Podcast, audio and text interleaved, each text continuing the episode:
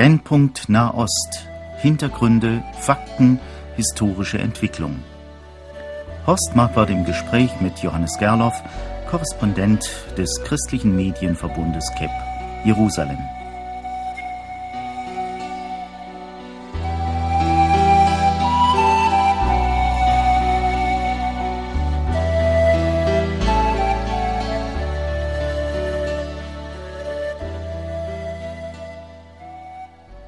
Verehrte Hörerinnen und Hörer, in dieser Sendung bin ich wieder telefonisch mit Johannes Gerloff verbunden. Wir haben diese Sendung vor einer Woche aufgenommen. Ich hätte ihn heute nicht erreicht, weil er zurzeit auf einer Vortragsreise in Tschechien ist. Ich möchte aber das Losungswort und den Lehrtext dieses Tages aus dem Buch der Herrnhuter Brüdergemeinde lesen, weil mir beide Worte so sinnvoll zu sein scheinen, auch für das, was wir hier tun in unseren Sendungen. Die Losung am 26. April hieß aus Hesekiel 28, wenn ich das Haus Israel wieder sammle aus den Völkern, unter die sie zerstreut sind, so will ich an ihnen vor den Augen der Heiden zeigen, dass ich heilig bin. Und der Lehrtext war aus Römer 11, im Blick auf die Erwählung sind sie Geliebte um der Väter willen, denn Gottes Gaben und Berufung können ihnen nicht gereuen. Das ist ja ein Wort, lieber Johannes Gerloff, über das Sie schon viel nachgedacht haben, was Sie auch in einem kleinen Büchlein ausgelegt haben. Sicherlich schlägt Ihr Herz auch höher, wenn Sie solche Worte hören.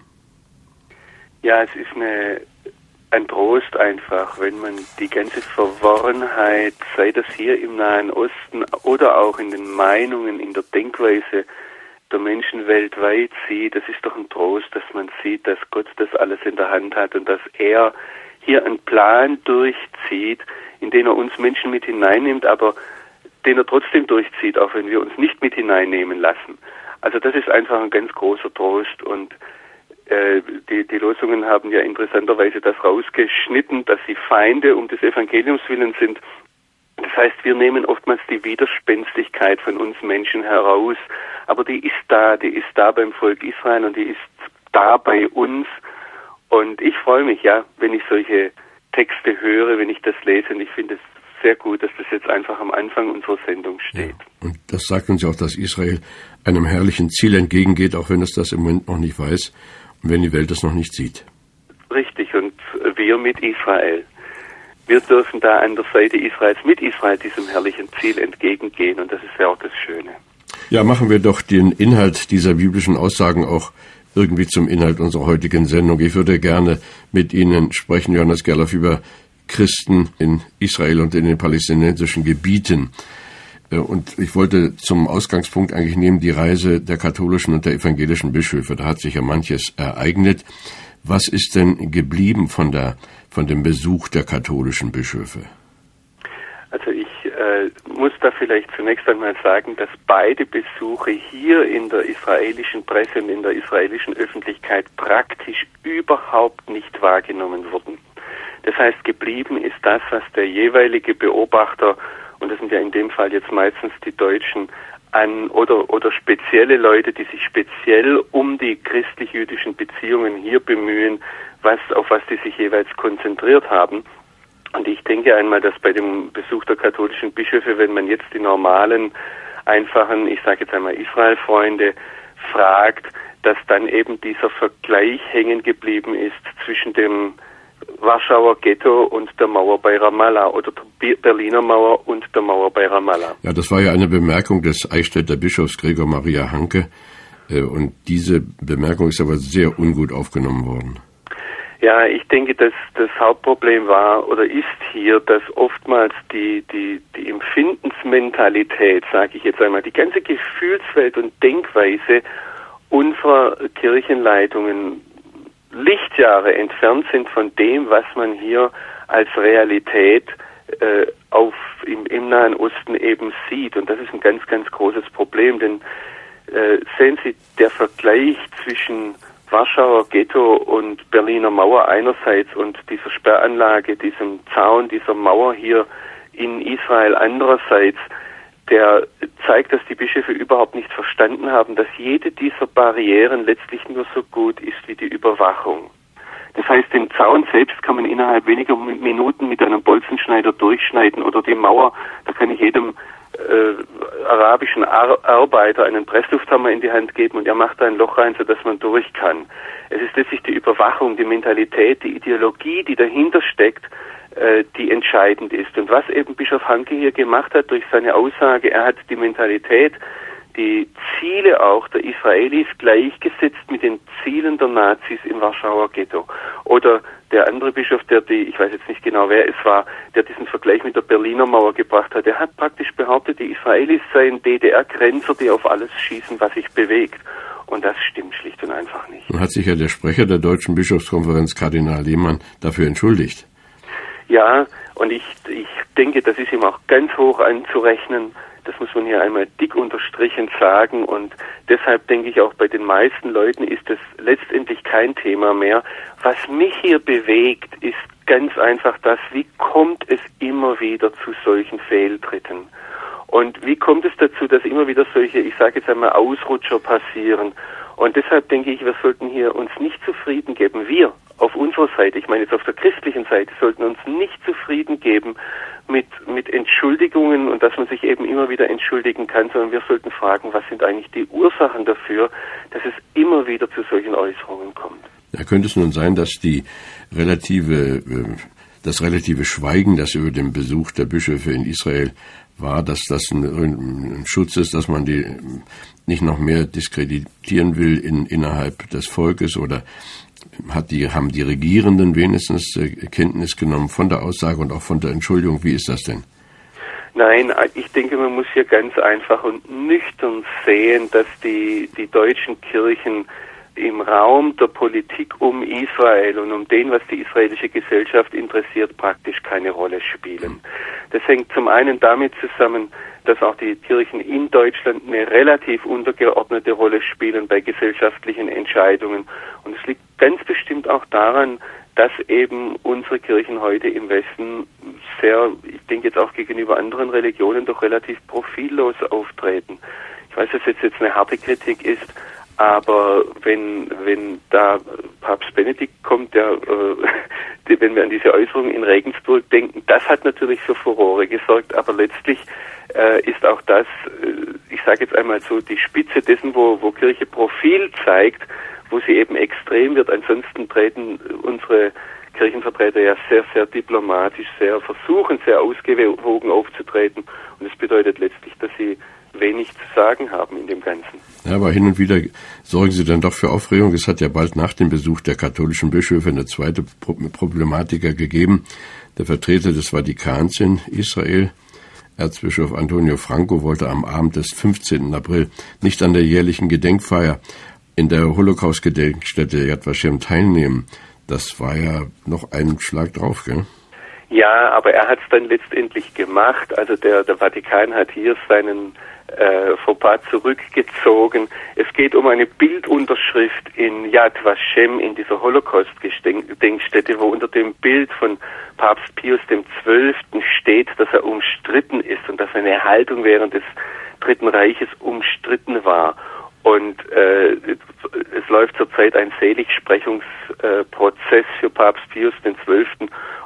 Die katholischen Priester, mit denen ich hier gesprochen habe, waren darüber sehr empört, dass äh, einer meinte, ja, wenn einer äh, selig gesprochen wird, dann kann doch wohl nichts Falsches an ihm sein. Also da muss man auch sehen, dass, äh, dass hier Emotionen auf beiden Seiten her sehr hoch spielen und dass eben das jüdische Volk nicht vergessen hat, dass die katholische Kirche, natürlich gab es da Leute, die die Juden gerettet haben, aber die, die Aktionen, um nachher zum Beispiel Nazis zur Flucht zu helfen, waren doch sehr viel weitreichender und von daher, da, da ist eine Diskussion da und das Wort umstritten, denke ich, ist das sehr, sehr angemessen. Aber wie gesagt, katholische Gläubige würden mir hier vehement widersprechen und um die Frage ging es. Ja, vielleicht äh, führt das doch dahin, dass die alte Forderung Israels erfüllt wird. Der Vatikan möge endlich sein Archiv öffnen und alle historischen Zeugnisse aus der Zeit von Pius XII. der Öffentlichkeit zugänglich machen. Aber wenn wir uns noch den Besuch der anderen äh, Kirche zu, den Besuch des Rates der EKD, das ist ja erstaunlich, dass also alle Ratsmitglieder an einer solchen Reise teilgenommen haben.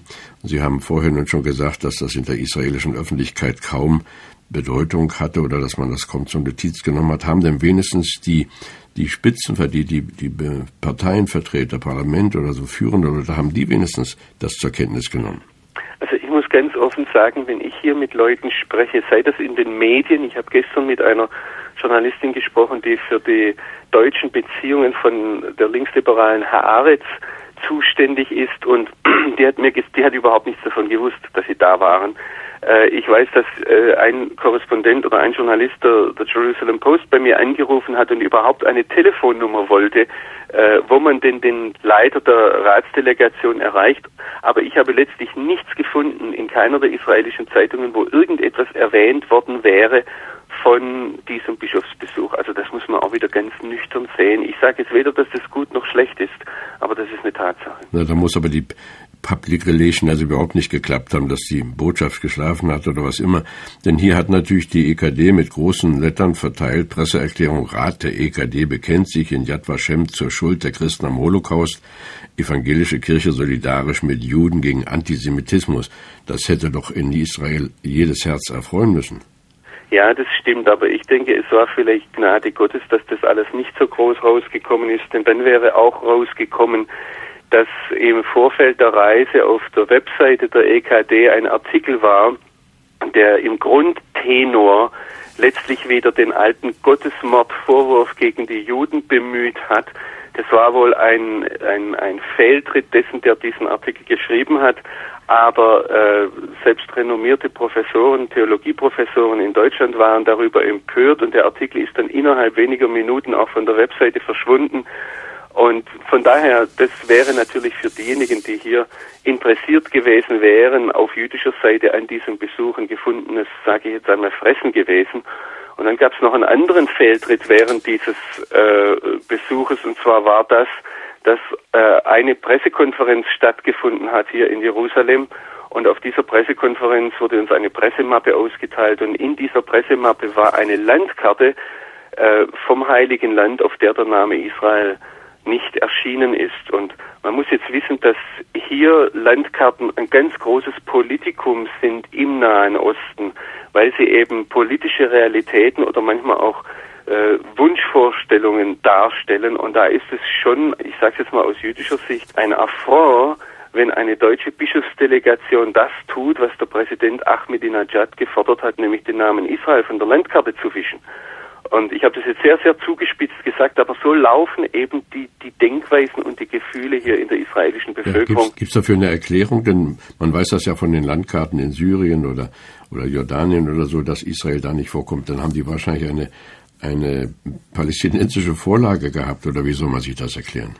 Das ist eben die Sache, die ungeklärt ist bislang. Der EKD ist es bislang nicht gelungen, uns den, äh, die Quelle dieser Landkarte zu nennen. Ich war da beteiligt an dem, dass mehrere Journalisten miteinander in diesem Umfeld recherchiert haben und wir wissen zum Beispiel auch aus zwei zuverlässigen Quellen, dass um diese Landkarte zwischen palästinensischen und deutschen Pastoren vorher diskutiert wurde und dass dann die Deutschen praktisch eingeknickt sind und den palästinensischen Forderungen nachgegeben haben, dass der Name Israel auf dieser Landkarte nicht erscheint. Und das ist natürlich ein Skandal. Also von daher, ich bin ganz froh, dass das hier nicht so groß herauskam, weil da wäre doch manches äh, am Bild Deutschlands, das in der letzten Zeit durch die Auftritte von unserer Bundeskanzlerin hier sehr positiv ist, äh, wäre doch manches äh, geschabt worden oder gekratzt worden. Und es kam dann, ich muss das vielleicht in diesem Zusammenhang auch noch sagen, es kam nachher auch nochmal eine Sache vor, wo Bischof Friedrich, also der bayerische Landesbischof, der ja im EKD für, für den Nahen Osten zuständig ist, ähm, der hat bei einer Pressekonferenz in München gesagt, dass der Graben zwischen Israelis und Palästinensern deshalb immer tiefer wird, weil immer weniger Israelis Arabisch können. Jetzt weiß ich von meinen Kindern, dass die Arabisch lernen wollten, aber dass zu viele Kinder in israelischen Schulen Arabisch lernen wollen. Und Arabisch ist praktisch ein Wahlfach nach der ersten Fremdsprache Englisch können die Kinder wählen zwischen Arabisch und Französisch. Und die, die Lehrer müssen oder die Schulen müssen beide Optionen bieten. Das ist die eine Sache. Es gibt zu viele Kinder hier, die Arabisch lernen wollen und ich treffe auch immer wieder Israelis, die fließend Arabisch können. Und jetzt kommt das dazu, dass die, die deutsche Schule, die von der EKD äh, unterstützt wird in Bejala, die Talita Kumi, die bietet nicht einmal Hebräischunterricht an und das wurde überhaupt nicht erwähnt. Und das sind natürlich Einseitigkeiten, die so eigentlich nicht stehen bleiben dürfen. Ja, da gibt's also noch viel zu tun. Wir werden das jetzt hier auch nicht klären durch unser Gespräch, aber es ist natürlich hochinteressant. Und für Leute, die beten können oder die Verbindungen haben, die Gespräche führen, auch mit führenden kirchlichen Vertretern, können sich sicherlich auch dieser Dinge annehmen. Nun hat ja aber die EKD-Spitze während des Besuches in Israel auch mit den Christen im Land gesprochen. Das war, ist ja doch bemerkenswert, oder? Ja, also diesen Christen galt wohl der Besuch in erster Linie denn auf diese Christen, das heißt auf die lutherische Kirche, hat sich dieser ganze Besuch konzentriert. Ähm, es wurde dann auch am letzten Sonntag dieses Besuches ein Vertrag unterschrieben zwischen der EKD und der evangelisch-lutherischen Kirche in Jordanien und im Heiligen Land, wie sie offiziell heißt. Äh, und dieser Vertrag soll künftig die, äh, die Beziehungen zwischen beiden irgendwo unter Dach und Fach bringen. Sind denn auch Gespräche geführt worden mit messianischen Juden? Es gab ein Treffen in Latron bei der Jesusbruderschaft mit ein, einigen Vertretern messianischer Juden äh, und äh, das war insofern ein Novum, als dass bisher die EKD die messianisch-jüdische Bewegung total ignoriert hat. Von daher äh, fand da jetzt ein Treffen statt. Ich habe mit einigen Beteiligten gesprochen an diesem Treffen und ich würde einmal sagen, man muss jetzt einfach abwarten, wie sich hier die Beziehung weiterentwickelt. Es gibt, denke ich, zwei Möglichkeiten. Die eine Möglichkeit ist, dass das ein Anfang ist und wirklich eine positive Entwicklung zwischen der evangelisch, äh, evangelischen Kirche in Deutschland stattfindet im Blick auf die messianische Bewegung. Die andere Möglichkeit wäre, dass das letztendlich als Feigenblatt benutzt wird, weil das natürlich bisher nicht allzu gut aussah wenn die evangelische Kirche sagte, wir haben überhaupt keine Beziehungen dorthin. Jetzt können sie sagen, wir haben Beziehungen, es gab Treffen, aber dass sich da weiter nichts tut. Also deshalb denke ich, da ist jetzt die Frage, das zu beobachten, wie sich das weiterentwickelt. Johannes Gerloff, die EKD-Vertreter haben auch mit führenden Leuten der palästinensischen Autonomie gesprochen. Ist da etwas bekannt geworden?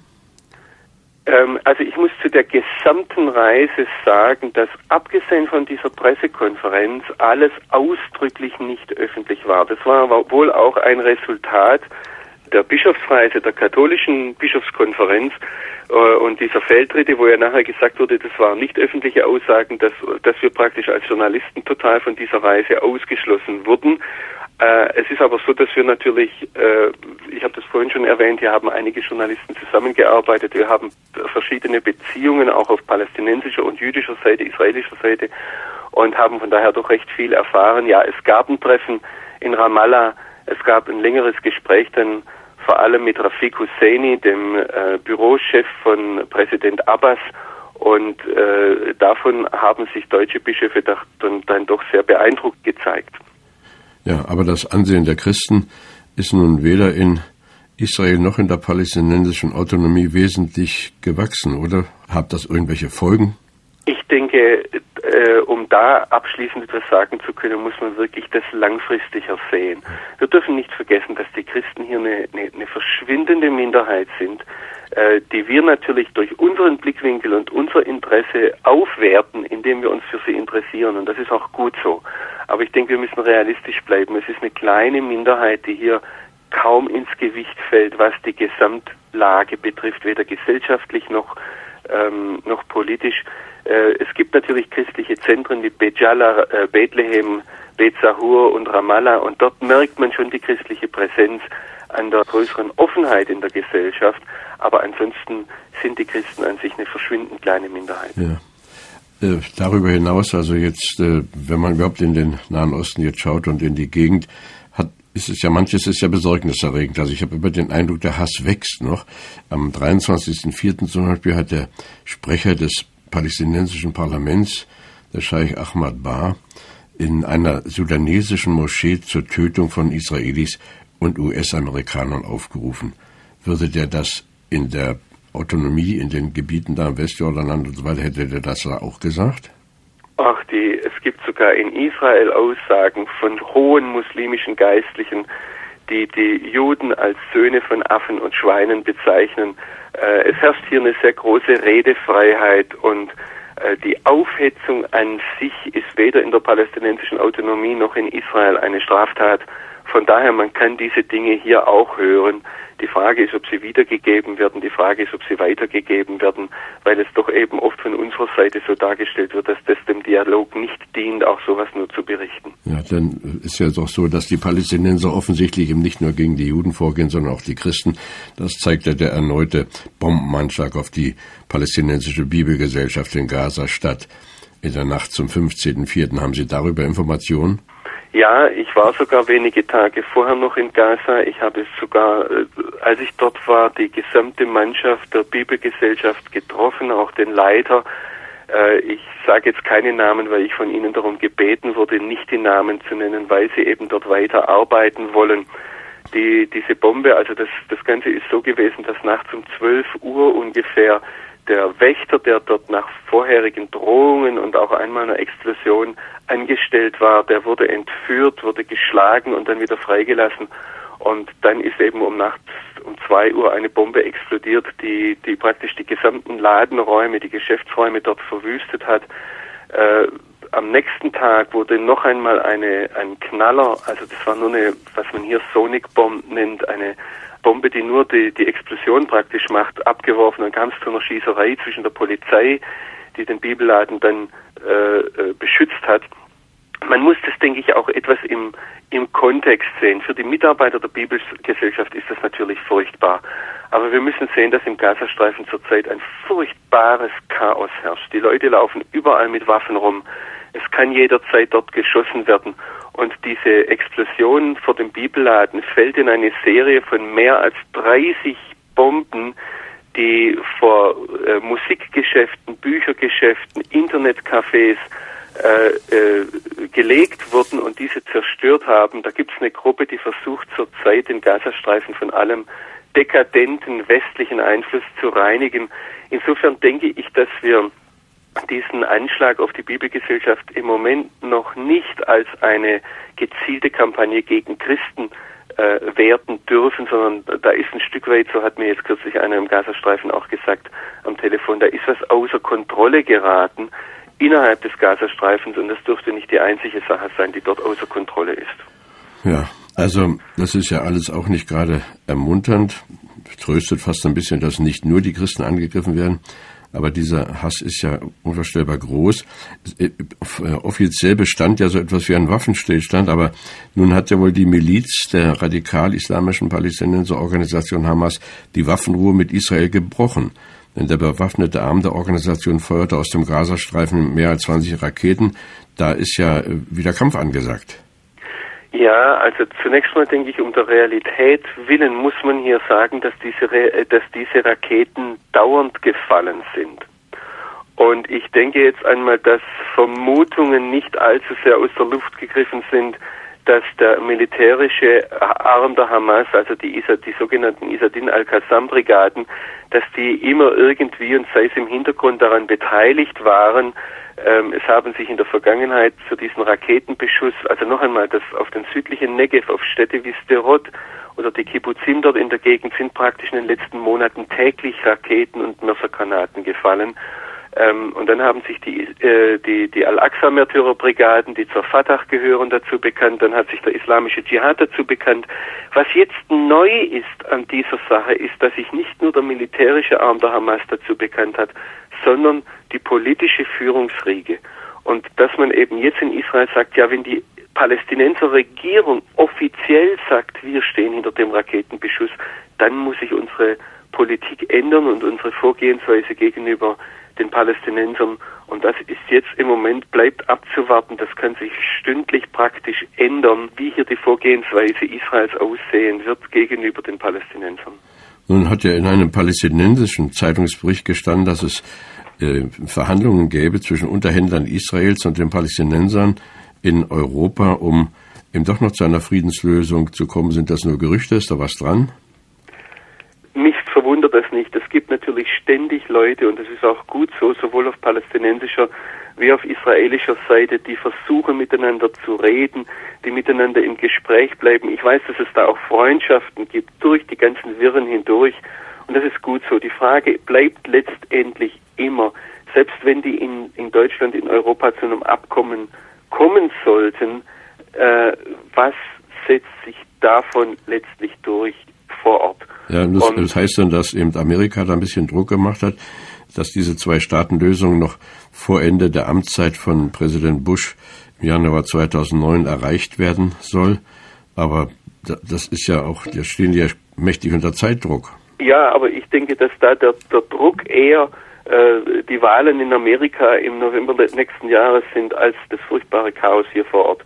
Ich denke, das muss man ganz nüchtern sehen. Es gibt ja auch Dinge, wo, wo westliche Politiker Erfolge vorweisen müssen und dann sagen, so, wir müssen jetzt, ob das sich niederschlägt hier vor Ort, wage ich momentan zu bezweifeln. Wie ist denn so überhaupt die Luft? Also bleibt es eher friedlich oder gibt es neue äh, Erwartungen bevorstehender Kämpfe und aus größere Auseinandersetzungen? Also ich möchte jetzt noch einmal betonen, dass, dass sich hier sehr viel innerhalb weniger Stunden verändern kann. Aber so wie es jetzt in den letzten Apriltagen hier aussieht, liegt Krieg in der Luft, auch was die Rhetorik von palästinensischer Seite betrifft. Äh, auch dass Israel sagt, man müsse seine Politik überdenken. Ich denke, wir müssen das einfach weiter beobachten und vielleicht darf ich hier eines einschieben, was wir vorhin bei den Christen im Gazastreifen doch, denke ich, vergessen haben zu sagen. Das sind ungefähr zweieinhalbtausend Christen, die dort unter einer Million Menschen leben, in einem unwahrscheinlich chaotischen Umfeld, das oft auch lebensgefährlich ist. Wir sollten für diese Leute beten. Wir sollten um ihren Schutz beten und wir sollten auch darum beten, dass sie Weisheit haben, wie sie vorgehen. Wenn ich jetzt an den Bibelladen denke, soll der sofort wieder aufgemacht werden oder sollen sie im Hintergrund weiterarbeiten? Diese Leute haben weitreichende Kontakte im sozialen Bereich, bringen sehr viel Hilfsgüter rüber und gerade auch im muslimischen Bereich. Und, äh, diese Leute brauchen unsere Gebetsunterstützung, sowohl was ihre Sicherheit betrifft, als auch was Weisheit und die Liebe im Vorgehen gegenüber ihren muslimischen Nachbarn betrifft. Ja, sollen wir nicht nur sagen, man sollte, wollen wir das jetzt tun, auch zum Abschluss dieser Sendung. Lieber himmlischer Vater, wir bitten dich ganz, ganz herzlich, dass du doch all denen, die dir Vertrauen zeigen wollest, dass du im Regiment sitzt, dass du der Herr aller Herren bist, auch über Israelis und über Palästinenser. Besonders wollen wir dich bitten, dass du diesen Bibelladen dort segnest im Gazastreifen, dass du der christlichen Minderheit zur Seite stehst und dass du Weisheit gibst im Umgang mit ihren Nachbarn, dass die Liebe, die du uns gebracht und gepredigt hast, die du selber bist, auch durch die Christen dort erkennbar wird. Auch für uns erbitten wir viel Weisheit bei der Beurteilung dieser Fragen. Wir preisen deinen Namen. Du bist der Sieger. Amen.